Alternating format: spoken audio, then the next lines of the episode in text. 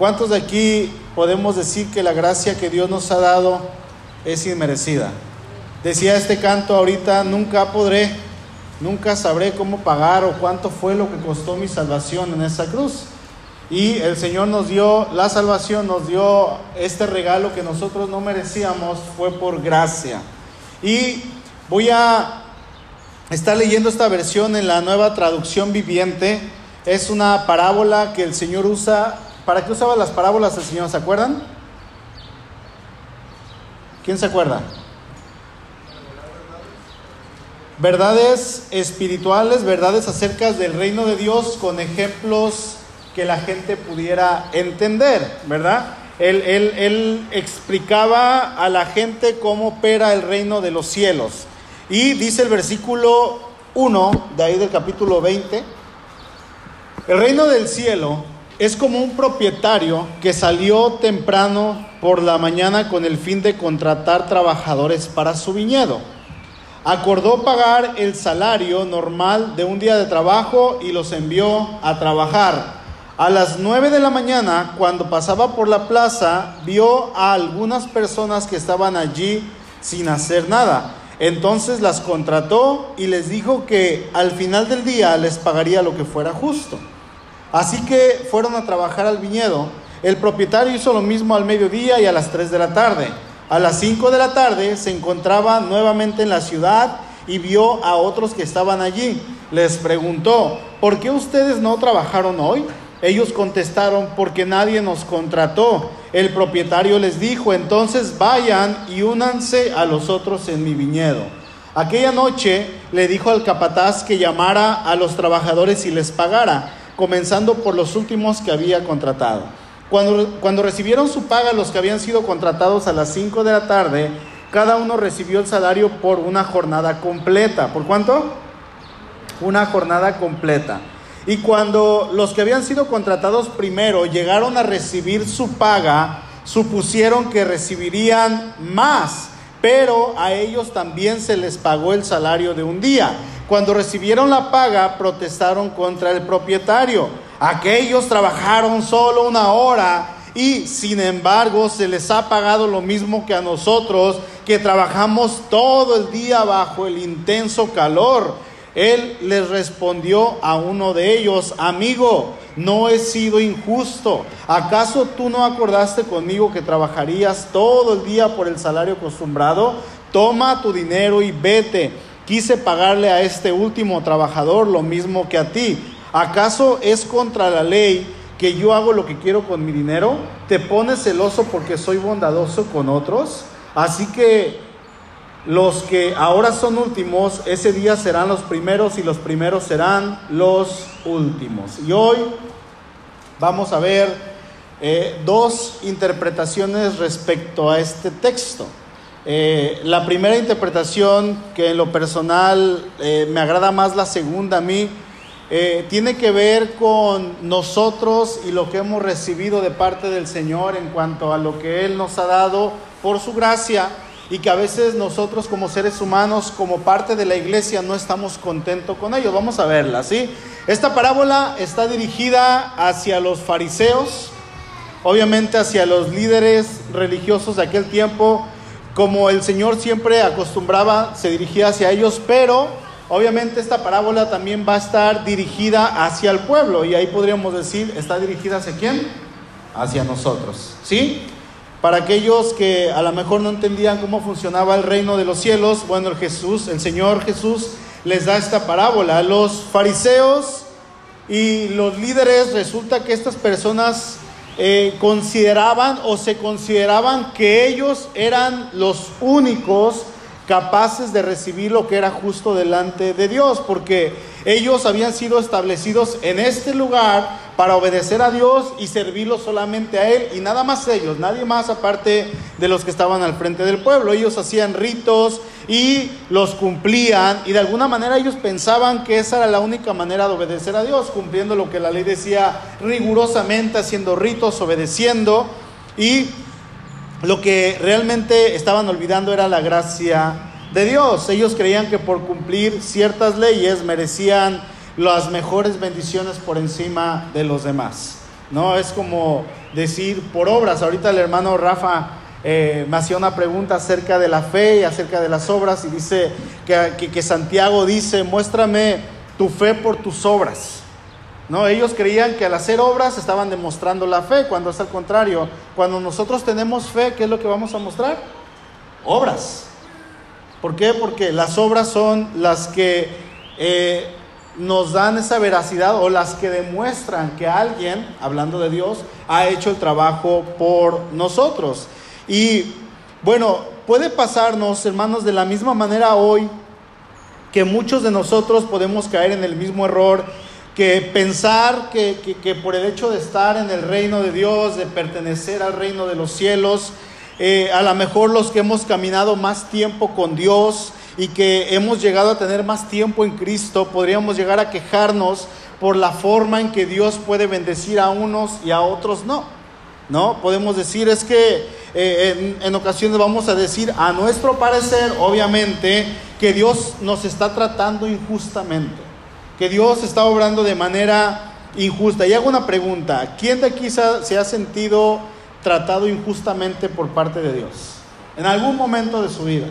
Que a lo mejor Dios haya hecho algo y, a nosotros no nos agrada la voluntad del Señor y lo que solemos decir es que Dios me está tratando injusto, Dios está haciendo algo que a mí no me agrada, Dios está, eh, no me está escuchando, no me está obedeciendo y creemos a nuestro parecer que Dios nos trata injustamente, ya sea porque no contesta nuestras oraciones, porque no las contesta como nosotros se lo pedimos de manera personal, puede llegar a lo mejor a ver algún punto en el cual pensemos que nosotros nos merecemos que Dios nos escuche más. Es que yo tengo 15 años en el Evangelio, yo tengo 18, yo tengo 20, yo tengo 25. Yo quiero pensar que a mí Dios me debe escuchar más. Y era a lo mejor eh, la manera en que estas personas estaban pensando. ¿Por qué a, uno les va mejor? Yo, aquella persona está cometiendo menos pecados y yo cometo menos. Bueno, a mi punto de vista yo no peco como este hermano. Yo no peco como ese hermano.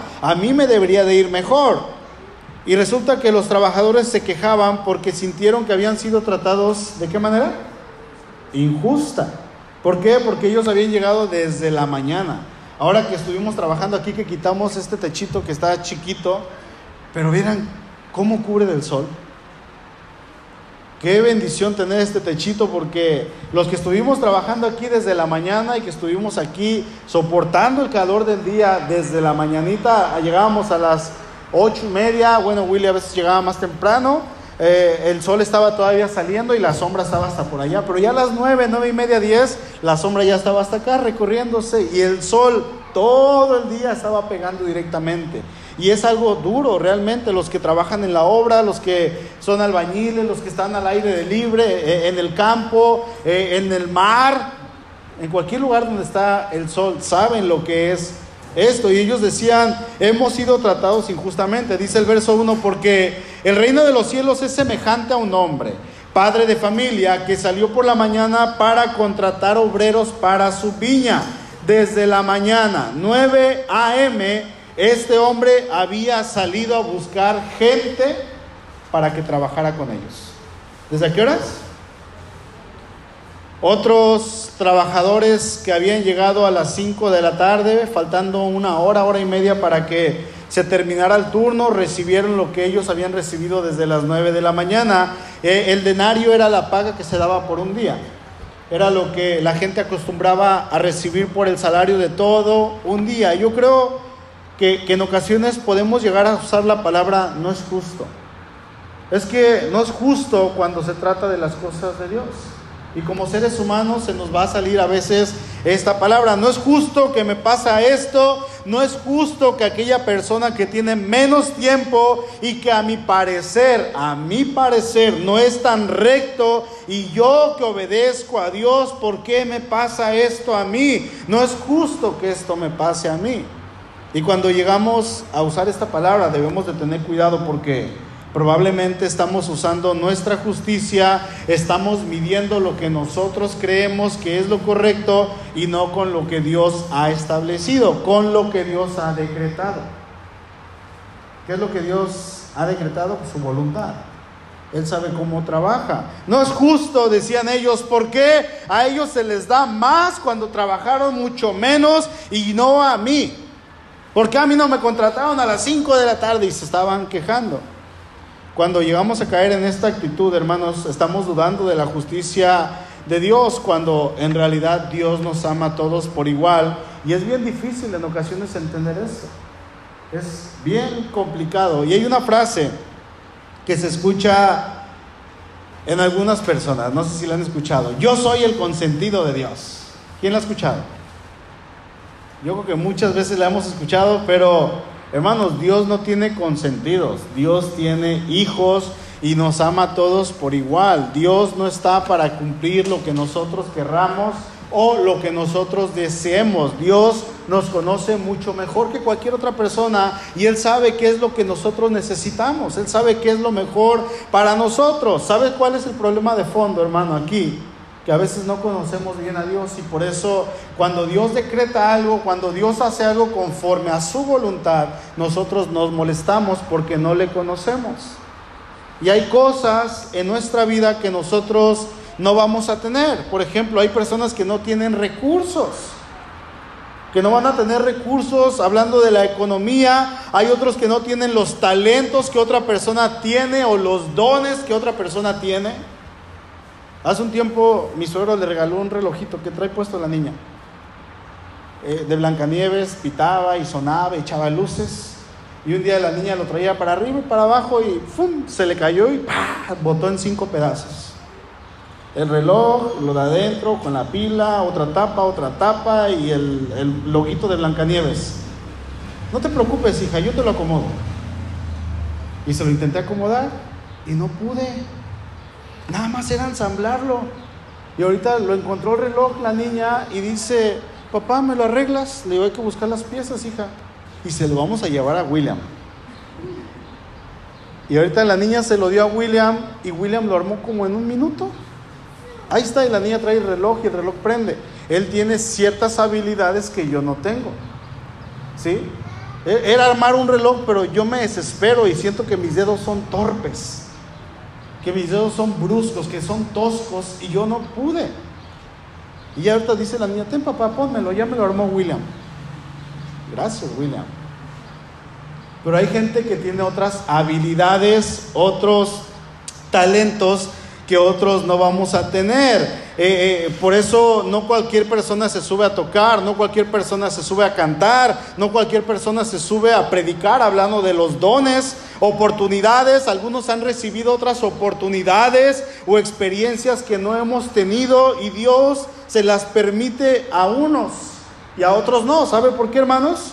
Porque Dios tiene sus razones y sus propósitos. Así es que no es bueno que cuando veamos algo, que alguien ha recibido algo o algo de parte del Señor, nosotros nos quejemos, que nos comparemos. ¿Por qué? Porque de la comparación sale el odio, sale el rencor, la envidia, el resentimiento.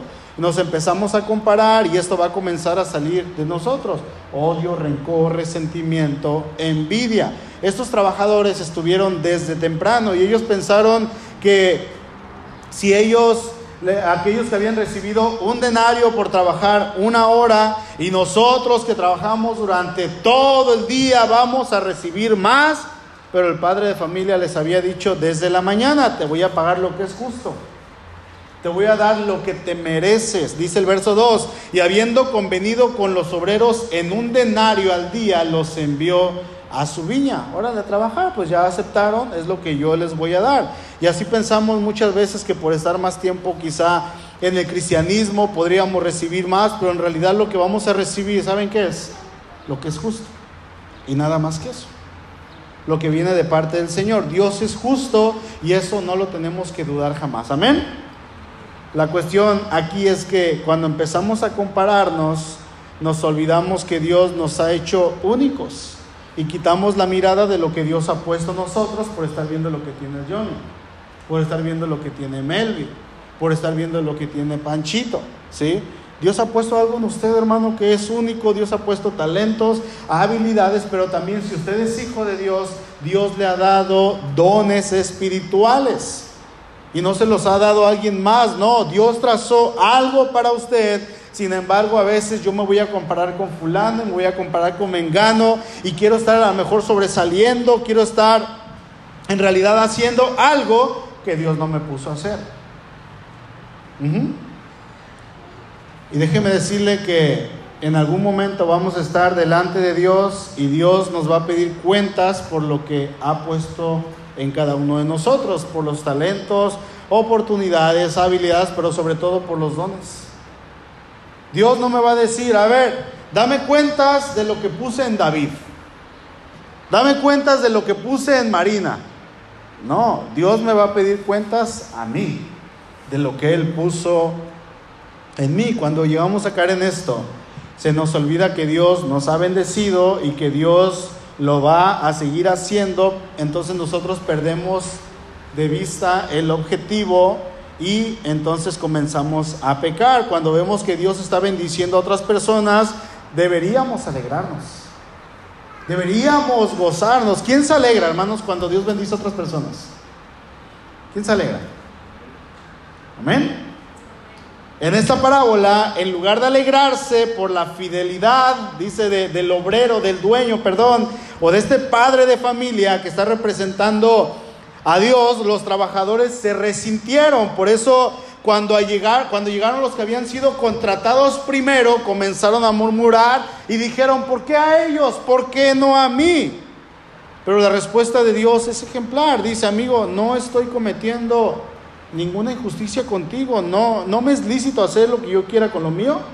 ¿O tienes envidia de que yo soy bueno? Toma tu dinero y vete, le dice. Debemos, hermanos, ser agradecidos con lo que Dios nos da, porque somos de Él. Debemos ser agradecidos por lo que tenemos.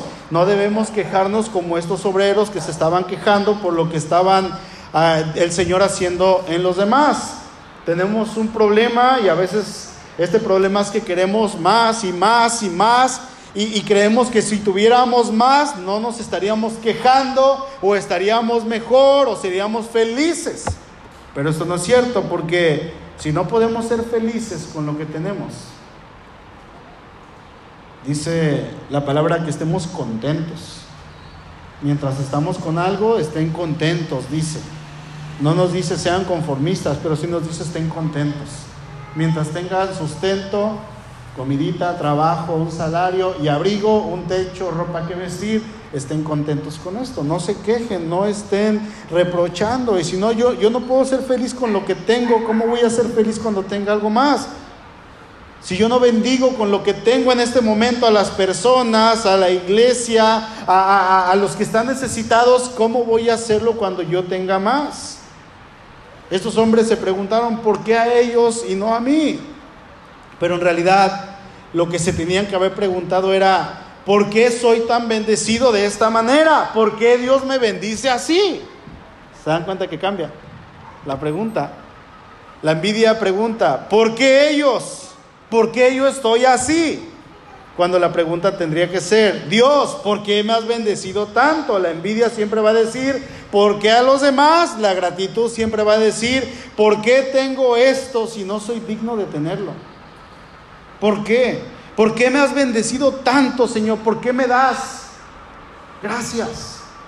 Y con lo que el Señor nos da, yo voy a saber que tengo que dar. Eso se llama gratitud. Amén. Ahora, esa es la primera interpretación. Por el otro lado, vamos a ver la otra interpretación de manera rápida también. Esta interpretación en lo personal me gusta más porque el Señor nos habla de lo que es el reino de los cielos y Él compara lo que viene siendo, bueno, Él nos da una enseñanza de lo que es el reino de los cielos con una explicación tan sencilla para que nosotros podamos entenderla y no se trata de lo que nosotros somos o de lo que nosotros hemos recibido de parte del Señor. Voy a seguir leyendo en la nueva traducción viviente, si quieren acompañarme en la pantalla, dice el verso 1, el reino del cielo es como un propietario que salió temprano por la mañana con el fin de contratar trabajadores para su viñedo. Acordó pagar el salario normal de un día de trabajo y los envió a trabajar. A las nueve de la mañana, cuando pasaba por la plaza, vio algunas personas que estaban allí sin hacer nada. ¿De qué está hablando el Señor? ¿Qué me dice? Verso 1, ¿de qué está hablando? Del reino de los cielos. De eso trata. Recordemos que es una parábola. Y las parábolas es una explicación de lo que es el reino de los cielos con ejemplos para que nosotros podamos entender. Dice verso 4 que el, dueño del viñedo salió a todas horas del día y a todas horas contrató gente. Entonces, dice el 4, los, las, las contrató y les dijo que al final del día les pagaría lo que fuera justo. Versículo 5. El propietario hizo lo mismo al mediodía y a las 3 de la tarde. 6. A las 5 de la tarde y dice, y vio a otros que estaban allí y les preguntó, ¿por qué ustedes no trabajaron hoy? Ellos contestaron, porque nadie nos contrató. El propietario les dijo, entonces vayan y únanse a los otros en mi viñedo. El dueño de la casa hizo una contratación a todas horas del día en cualquier hora, no, no, no importaba la hora que fuera, él veía gente y órale, vayan a trabajar.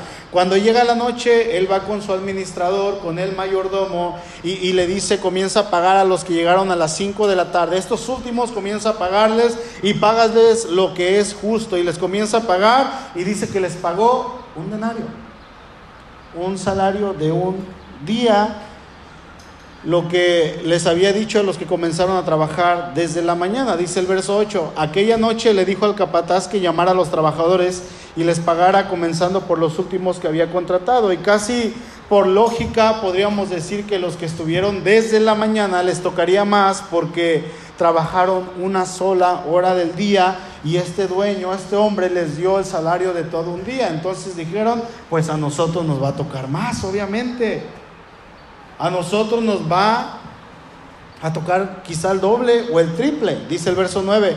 Cuando recibieron su paga, los que habían sido contratados a las 5 de la tarde, cada uno recibió el salario por una jornada completa. Cuando los que habían sido contratados primero llegaron a recibir su paga, supusieron que recibirían más, pero a ellos también se les pagó el salario de un día. Cuando recibieron la paga, protestaron contra el propietario Aquellos trabajaron solo una hora y sin embargo se les ha pagado lo mismo que a nosotros que trabajamos todo el día bajo el intenso calor. Pregunta, hermanos, ¿el dueño de la viña fue injusto? ¿Mintió? ¿Les quedó mal? Nunca. Desde un principio les había dicho que ellos tendrían su paga justa y el acuerdo fue un denario, el salario de un día, la paga justa. Él le respondió, verso 13, a uno de ellos, amigo, yo no he sido injusto, dice, ¿acaso tú no acordaste conmigo que trabajarías todo el día por el salario acostumbrado? Aquí lo que el dueño de la viña le está diciendo a este hombre es, tú pides justicia, estás pidiendo justicia y se te ha hecho justicia porque la suma convenida te ha sido pagada. Ahí está lo justo. Tú estás pidiendo justicia ya se te cumplió la justicia. Ya que el caso tuyo está resuelto y arreglado, tú no tienes nada que ver con los arreglos que yo hago con los otros obreros, ni por qué mostrar disgusto con la benevolencia hecha a otros cuando tú mismo has admitido que has sido tratado con justicia. Tú sientes envidia indigna de tu vecino y muestras el descontento de la bondad con que fuiste contratado y recompensado. Le está diciendo este hombre que está murmurando, toma tu dinero y vete, dice el 14. Vete, ya se te pagó. Quise pagarle a este último trabajador lo mismo que a ti. ¿Acaso es contra la ley lo que yo hago con, con lo que yo hago lo que quiero con mi dinero? ¿Te pones celoso porque soy bondadoso con otros? Lo que esta interpretación de esta parábola nos habla, nos va a hablar acerca de la gracia de Dios, acerca de la bondad, de la misericordia de nuestro Señor. Nos habla de la salvación.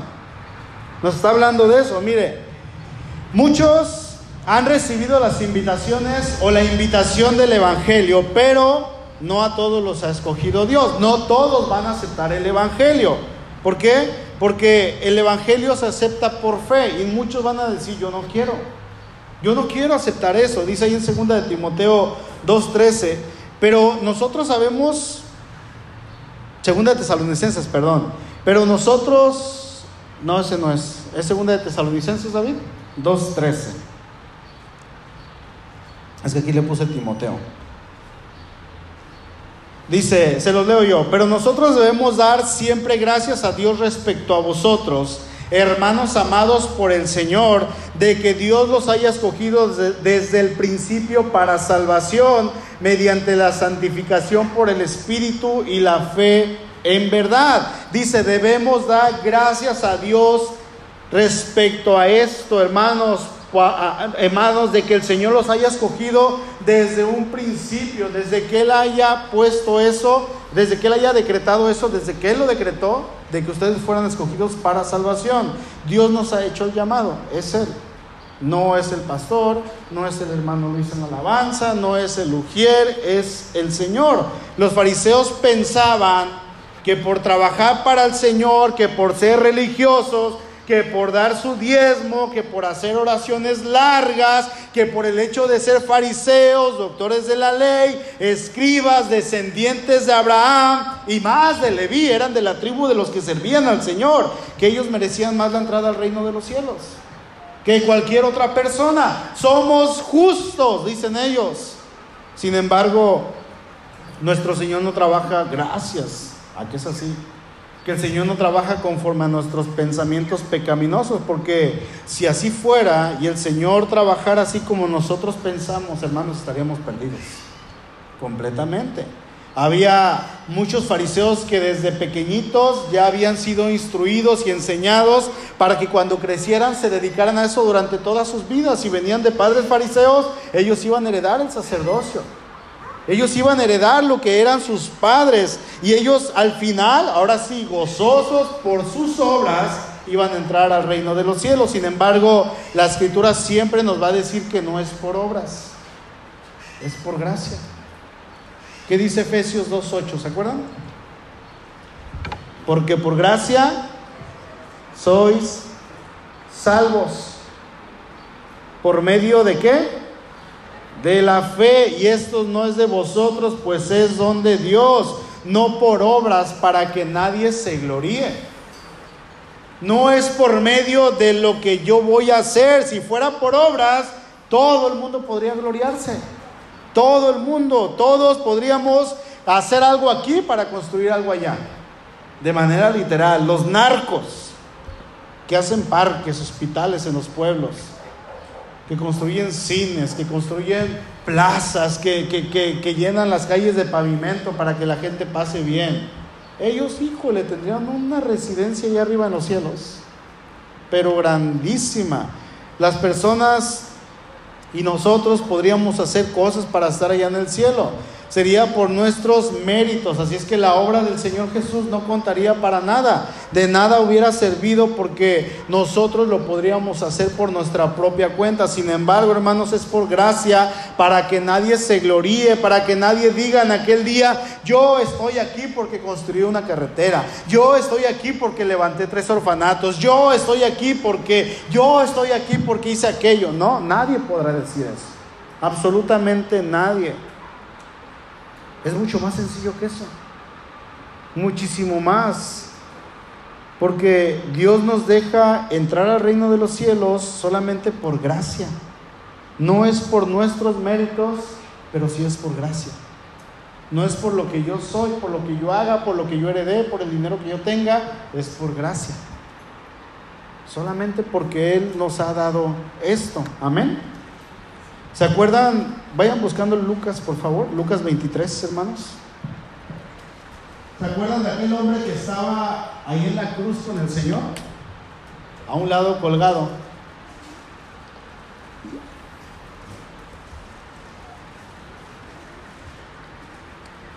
Casi estaba a punto de morir. ¿Qué pasó con él? Dice el verso 39, y uno de los malhechores, ¿ya lo encontraron? Lucas 23, 39. Y uno de los malhechores que estaban colgados le injuriaba diciendo, si tú eres el Cristo, sálvate a ti mismo y a nosotros. Respondiendo el otro le, le reprendió diciendo, ni aún temes tú a Dios estando en la misma condición Nosotros a la verdad justamente padecemos porque recibimos lo que merecieron nuestros hechos, mas este ningún mal hizo. Y dijo a Jesús, acuérdate de mí cuando vengas en tu reino. Entonces Jesús le dijo, de cierto te digo que hoy estarás conmigo en el paraíso. ¿Cómo le llamamos esto? Gracia. No gracias.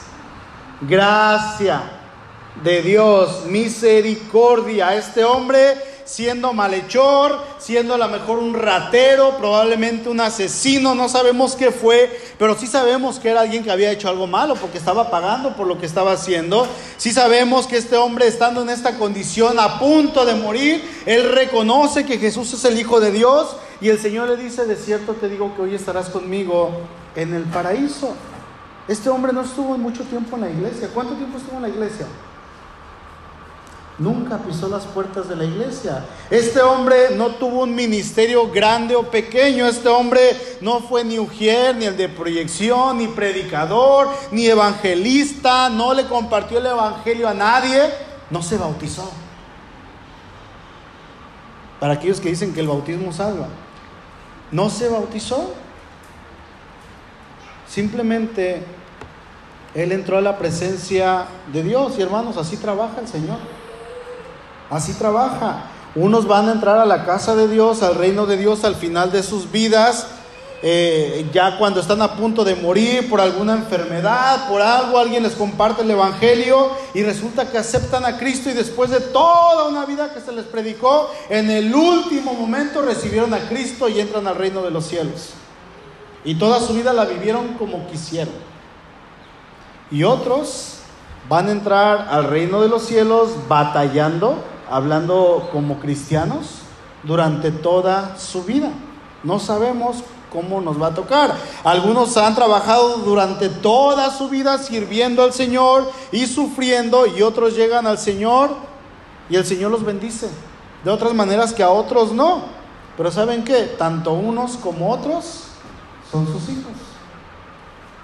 Y resulta que el que llegó a lo mejor en el 2008 ha estado padeciendo y sufriendo y le va mal en el trabajo y la gente se burla y él sigue predicando y resulta que el que llegó en el 2016 está trabajando, está sirviendo, pero le va bien.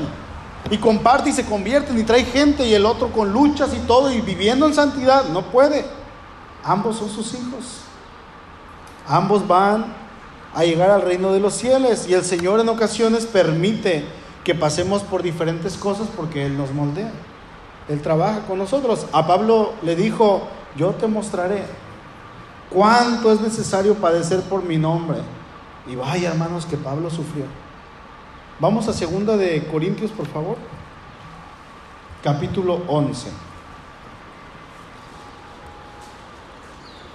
Aquí Pablo nos muestra tan solo un poquito, un poquito de lo que él sufrió como apóstol,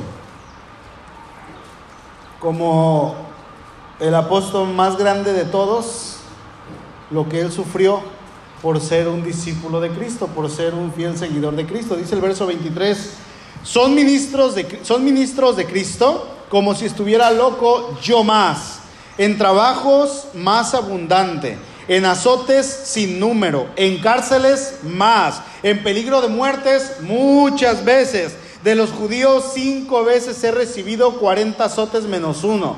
Tres veces he sido, azotados con, he sido azotado con varas, una vez apedreado, tres veces he padecido naufragio, una noche y un día he estado como náufrago en alta mar, en caminos muchas veces, en peligro de ríos, peligros de ladrones, peligros de los de mi nación, peligros de los gentiles, peligros en la ciudad, peligros en el desierto, peligros en el mar, peligros entre falsos hermanos en trabajo y fatiga, en muchos desvelos, en hambre y sed, en muchos ayunos, en frío y desnudez. Además de otras cosas, lo que sobre mí se agolpa cada día, la preocupación por todas las iglesias. Vamos al capítulo 12, por favor. Versículo 7. Y para que la grandeza de las revelaciones no me exaltase descomedidamente, me fue dado un aguijón en mi carne un mensajero de Satanás que me abofetee para que no me enaltezca sobremanera. Eh, eh, Pablo tuvo una revelación, si leen ahí el contexto del capítulo 12, el Señor le mostró cosas inefables que le era prohibido decir a los hombres, cosas magníficas y grandiosas, y él pudo haber dicho, Señor, yo me callo y no las digo, porque el Señor le dijo, no las puedes decir. Y él pudo haber dicho, yo me callo, yo te obedezco y no digo nada, pero el Señor conocía que Pablo probablemente con todo lo que vio, él pudo en su humanidad, en su, en su persona empezar a decir, es que yo he visto más que otros, es que yo, y se empezaba a hinchar, se empezaba a levantar su pecho como palomita de catedral y caminar así. Y dice que por haber sido por habérsele mostrado estas revelaciones, dice que se le dio un mensajero de Satanás, algo que lo afligía en su cuerpo. Dicen algunos que una enfermedad, dicen algunos que eh, no sé qué haya sido, pero era algo que lo afligía, que lo tenía postrado, que lo tenía ahora sí que en un perfil bajo para que él no se exaltase, para que él no se levantara. Dice el verso 8, respecto a lo cual tres veces le he rogado al Señor que lo quite de mí y me ha dicho, bástate mi gracia porque mi poder se perfecciona en la debilidad. Pablo sufrió. Esto era otro sufrimiento anexo a todo lo que estamos viendo ahí en el capítulo 11. Ahora vamos al capítulo 6, por favor. De aquí de esta misma carta, 2 Corintios capítulo 6, verso 4. ¿Ya están ahí? Dice, antes bien, nos recomendamos en todo como ministros de Dios, en mucha paciencia, en tribulaciones, en necesidades, en angustia. Está hablando como un ministro de Dios, como un pastor, como un apóstol. En azotes, en cárceles, en tumultos, en trabajos, en desvelos, en ayunos, en pureza, en ciencia, en longanimidad, en bondad, en el Espíritu Santo, en amor sincero, en palabra de verdad, en poder de Dios, con armas de justicia diestra y a siniestra, por honra y deshonra, por mala fama y por buena fama, como engañadores pero veraces como desconocidos pero bien conocidos, como moribundos, mas he aquí vivimos, como castigados, mas no muertos, como entristecidos, mas siempre gozosos, como pobres, mas enriqueciendo a muchos, como no teniendo nada, pero poseyéndolo todo. Parte del sufrimiento de Pablo. Y podríamos buscar en las cartas y vamos a encontrar otras aflicciones cuando estuvo en la cárcel, como escribía directamente desde la cárcel pero resulta que el hombre que está con Jesús en la cruz solamente lo volteó a ver, lo confesó como Señor y le dijo, Señor, acuérdate de mí. Y el Señor cumplió lo que le dijo a Nicodemo ahí en el capítulo 3. Así como Moisés levantó la serpiente, es necesario que el Hijo del Hombre sea levantado para que todo aquel que lo ve y cree en Él no se pierda, mas tenga vida eterna. Y este fue el primer hombre que lo vio en la cruz que reconoció que Cristo era el Señor. Y se cumplió. Y este hombre no tuvo que padecer. Este hombre toda su vida haciendo su soberana voluntad, robando, siendo flojo. Si fuera nuestros días, a lo mejor sería un drogadicto, alguien que está sin hacer nada, siendo un, hombre que a lo mejor nadie daba un peso por él, nadie decía yo te ayudo, un hombre que todo el tiempo estuvo haciendo el mal, probablemente. Y al final de su vida se fue a la gloria eterna. No se lo merecía. Hermanos, no se lo merecía. Este hombre no merecía entrar al reino de Dios. Sin embargo, a eso se le llama gracia. Y es una gracia inmerecida. ¿Sí? Gracia inmerecida. Ahora, usted y yo tampoco merecemos la gracia de Dios. Y sabe que hermano, Dios nos la ha dado. Y algunos los va a dejar pasar ante la gloria eterna sin sufrimiento, pero otros, después de toda una vida de sufrimientos, van a entrar. Él lo va a decidir y no nosotros. Es por eso que ahí en el verso 16 de Mateo 20, ya con este verso termino. Dice, así que los que ahora son últimos, en ese día serán los primeros y los primeros serán los últimos. ¿Cuál es nuestro trabajo? Compartir el Evangelio para que sea que lleguen con trabajos al reino de los cielos y sin mucha dificultad nosotros digamos, pasen hermanos a la gloria eterna, a disfrutar de lo que Dios ha dispuesto para todos nosotros. Y no que estemos como aquellos que estaban quejándose y que nosotros los veamos, mira, este no le trabajó, no le tocó trabajar nada ni padecer nada por el evangelio, toda su vida un borracho, toda su vida golpeaba a su mujer y al final se arrepintió. Gloria a Dios. Para eso nos ha puesto el Señor, para que vayamos y si nos toca padecer mientras estamos aquí, hermanos, que sea por el Señor y que valga la pena. Pero debemos de entender que al final de parte del Señor y lo que Él nos da se llama gracia inmerecida.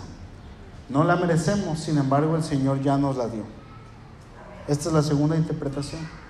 Y esta interpretación me agrada más que la primera, porque esta nos habla del reino de los cielos, de cómo funciona, cómo trabaja el Señor y de que sin la necesidad de que nosotros hagamos algo, Él nos permite entrar allá. Amén. Inclinemos nuestro rostro, por favor.